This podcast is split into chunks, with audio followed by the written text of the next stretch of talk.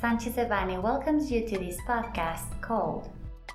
Amendment to the General Law of Commercial Companies for the Holding of Meetings via Electronic Means.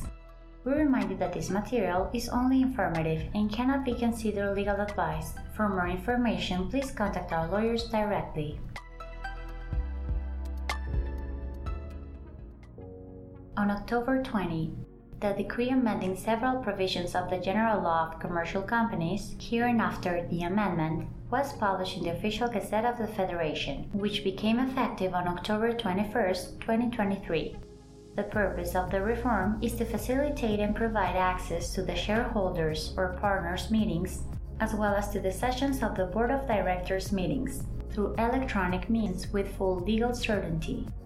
Prior to the amendment, the General Law of Commercial Companies did not expressly contemplate that the meetings or sessions should be held by their attendees outside the corporate domicile or in a manner other than physically, except for the exemptions expressly established in the law, such as acts of God or force majeure, the amendment opens the possibility for companies to hold such meetings and sessions through electronic means, such as video conference, video calls, etc., provided that this is stated in their bylaws and that the formalities established by law are complied with.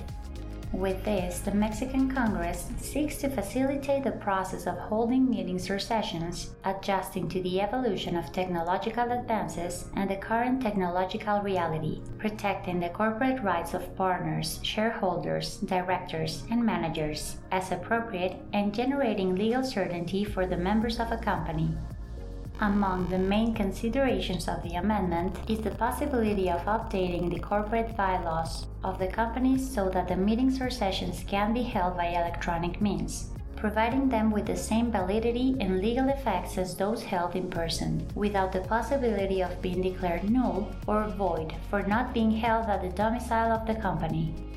On the other hand, this means that the meetings or sessions may be held remotely, in person, or mixed which will imply to the partners or shareholders that those who cannot attend such meetings or sessions in person could attend them and exercise their corporate rights using electronic means that the company establishes for such purposes in its bylaws.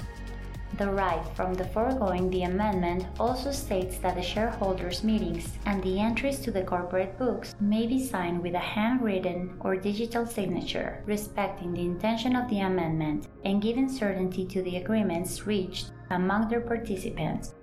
On the other hand, the amendment to the law contemplates changes in the way the general partners' meetings in limited liability companies are called which will have to be called accordingly to the bylaws of the company, or, failing that, eight days in advance in the portal established by the Ministry of Economy for these purposes. Our team will be available to perform an analysis of the current bylaws of your companies, as well as the possible update through its modification to be in accordance with the provisions of the reform, so that your companies can hold the meetings or sessions by electronic means and thus facilitate and streamline the processes of decision making and implementation within your organizations.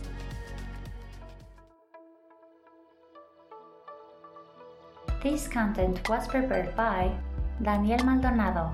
Diego Gómez Aro, Ernesto Silvas, José Antonio Postigo, Rafael Villamar, José Miguel Ortiz,